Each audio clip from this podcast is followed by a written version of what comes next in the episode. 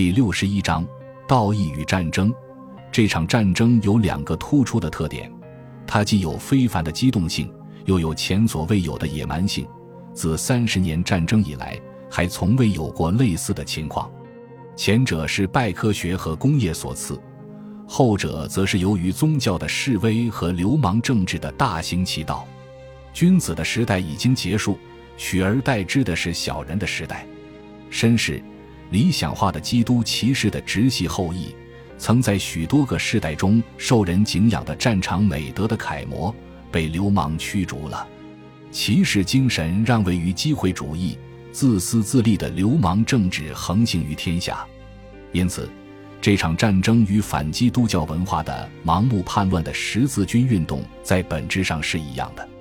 这场叛乱表现为两个工业化和机械化的流氓政治团伙之间的争斗，在争夺经济、领土和金融利益的过程中，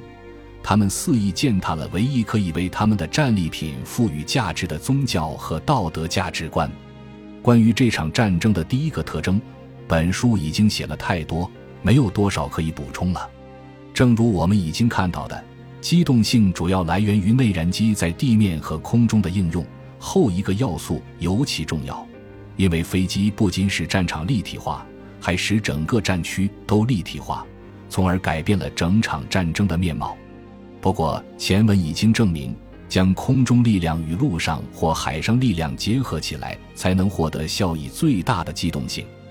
而将飞机单独作战的能力操于道义和政治上都失去理智之人的手中。它就会成为一种几乎无限制的制造破坏的武器，通过战略轰炸来缩短1914至1918年的漫长痛苦的理论很诱人。在道义方面，它基于这样一个假设：所有的男人都是懦夫和无赖。如果他们的家园被摧毁，妻儿老小被残害或屠杀，他们就会屈服于不可抵抗的武力。只要读一读1925年莫罗委员会的报告，就可以认识到这一点。这个委员会是为了调查米切尔将军的理论是否正确而组建的。米切尔认为空中作战将具有决定性的意义，在这一类作战中，败北的国家将甘愿屈服，而不会在陆地上或海洋上继续抵抗。而一旦获取了制空权，就可以在令人难以置信的短时间内实现这样的目标。然而，战争并不是理论，它是一种现实，也是一种政治工具。如果政治不是建立在道义的基础上，文明就会退化为野蛮。米切尔将军鼓吹对敌方的平民使用炸弹和毒气，在莫罗委员会面前作证的美国海军上校派伊批驳了他的这个观点，指出这么做就是动摇文明的根基。而斯佩特在一九三零年撰写的著作指出，轰炸机的出现绝不能抹消战斗人员和非战斗人员之间的传统区别。他还写道：“不能为了摧毁敌国的士气而杀死或伤害平民，使用夺人性命的暴力的权利要以所攻击目标的致命性质为前提。”然而，在一九四四年，他的观点却发生了一百八十度的大转弯。他写道：“轰炸机是文明的拯救者，我坚定地相信，如果没有这场战争中的轰炸行动，文明就会被摧毁。在阻止邪恶势力取胜的斗争中，轰炸机发挥了比其他任何战争工具都更大的作用。这看起来可能有点离奇，然而它却是事实。使战争恢复到原始的野蛮方式的是两个信奉流氓政治的民主大国。”英国和美国，而不是德国和苏联，这并不是因为后两个国家更文明，而是因为他们正如利德尔·哈特上尉评论的那样，更偏向于军事思维。他写道：“德国对战争的研究比大多数民族更为细致，他们认识到了摧毁城市和工业设施的终极缺陷，以及这种做法对战后局面的伤害。苏联的情况也差不多。”他们清楚地认识到，摧毁自己打算掠夺的城市是没有好处的。利德尔·哈特上尉又进一步指出，欧洲大陆上的国家具有容易遭到入侵的陆地边界，与四面环海、遭入侵的机会相对较少的国家相比，往往天生就对毁灭性战争方式的缺陷有更为清醒的认识。这就是为什么以相互限制为目的的战争法则总是在大陆上产生，而历史证明，我们自己在相对安全的环境中，经过多个世纪孕育出来的战争方式，在破坏经济方面有着非同一般的残忍和不计后果。在大陆传统下培养出来的军人，对于战争方式往往会持尊重法律的态度，对我们的战争做法的节制，更多的来自于个人的高尚情感，或是绅士的戒律。随着绅士坚持原则的君子，作为英国统治阶级的支柱消失无踪，政治权力很快就转移到了蛊惑人心的政客手中。他们通过操弄大众的情绪，制造出一种永久性的战争精神错乱。对这些人来说，为了政治需要可以不择手段；而在战争时期，为了军事需要同样可以不择手段。于是，为了证明屠杀平民是正当的，皇家空军元帅阿瑟·哈里斯爵士写道：“每当有人拿我军飞机偶尔杀死妇女和儿童的事实当面责难我，我总会举出这次封锁的例子来回应。尽管在以往的战争中还有不计其数的其他事例可举。”和许多人一样，我从未忘记，在并不遥远的过去的所有常规战争中，以下做法都是司空见惯的：当城市被围困时，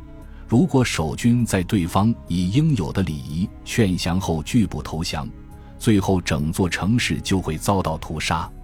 即使在较为文明的现代攻城战中，除了轰炸整座城市之外，下列做法也是很正常的。在任何情况下都不允许妇女和儿童离开城市，因为他们的存在本身以及他们对食品的消耗都将不可避免地使围城更快结束。至于说到轰炸，哪场战争中的哪座城市在继续抵抗的情况下不曾遭到敌人射程可及的各种火炮的全力轰炸？虽然这些话在对历史一知半解的人听来似乎言之有理，但它是对历史的歪曲。在三十年战争中，由于马格德堡拒绝向地利伯爵投降，城中三万居民惨遭屠戮。然而，即使在这样一场以残酷著称的战争中，这一野蛮行径也使整个基督教世界感到震惊。一八一二年，在攻克巴达霍斯后，失控的英军进行了可怕的烧杀抢掠。但这个令人遗憾的事件，并非出自威灵顿的命令或批准。内皮尔对他的形容是野蛮而且邪恶至极。十八和十九世纪，有许多城市曾被围困和攻克，但城破之后有意的施暴只是特例而非惯例。特意采取谨慎措施，将平民的生命和财产损失降至最低的情况并不罕见。一八三二年的安特卫普围城战就是一例。热拉尔元帅率兵围攻沙斯将军把守的这座城池，为了让公民免遭兵险，沙斯同意将自己的炮火瞄向开阔地，但前提是热拉尔也同意不从其他任何方向接近城墙。双方就此议定了作战计划。结果，除了交纳的罚金之外，没有一个非战斗人员的人身和财产遭到损害。整整一百年之后。人口稠密的上海遭到来自空中的轰炸，成千上万无助的中国人死于非命。虽然前一个战例中人性的发扬与后一个战例中兽性的放纵同样突出，但是考虑到战争的频繁程度，我们不禁要问：两种方式中的第一种不是更合理，也更有可能防止和平来临之后的报复吗？同样，在海上。军队也偶有炮击沿海城市，而且这种情况确实偶尔发生过。例如，在1854年，一支美国舰队摧毁了尼加拉瓜的不设防城市北圣胡安；同年，一支英法联合舰队摧毁了敖德萨。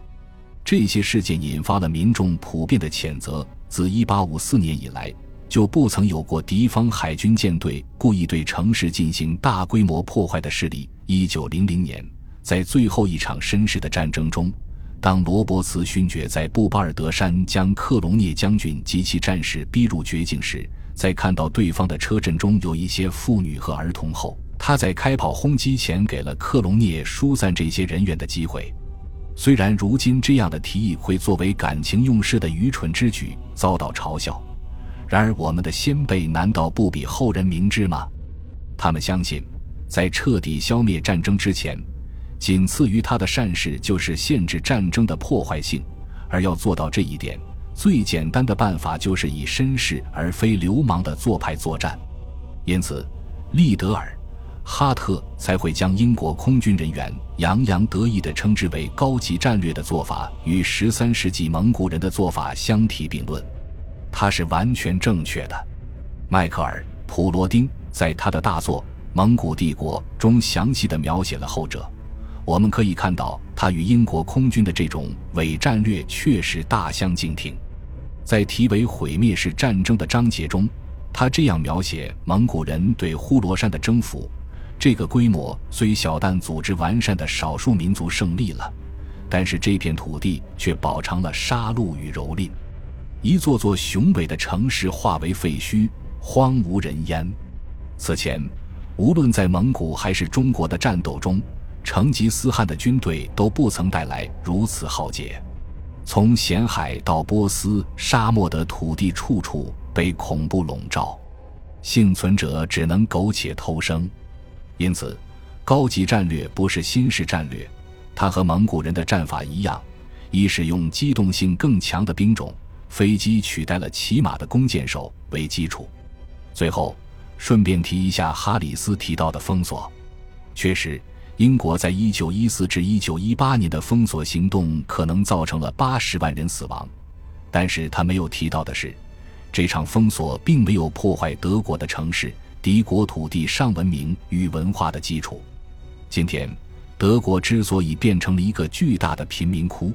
不仅是因为战争期间有无数德国人失去生命，也因为他的城市被粉碎，工业被摧毁。哈里斯承认，他的区域轰炸的瞄准点通常就在城镇的中心，而一般情况下，那里会有图书馆、博物馆、大教堂、美术馆和历史纪念碑。而1914至1918年的封锁行动并未触及这些重要的事物，也没有摧毁过一座民宅。虽然通过轰炸夷平城市可能是有史以来对文明最沉重的打击，但另一些情况甚至可以更清楚地反映出这场战争所特有的道德沦丧。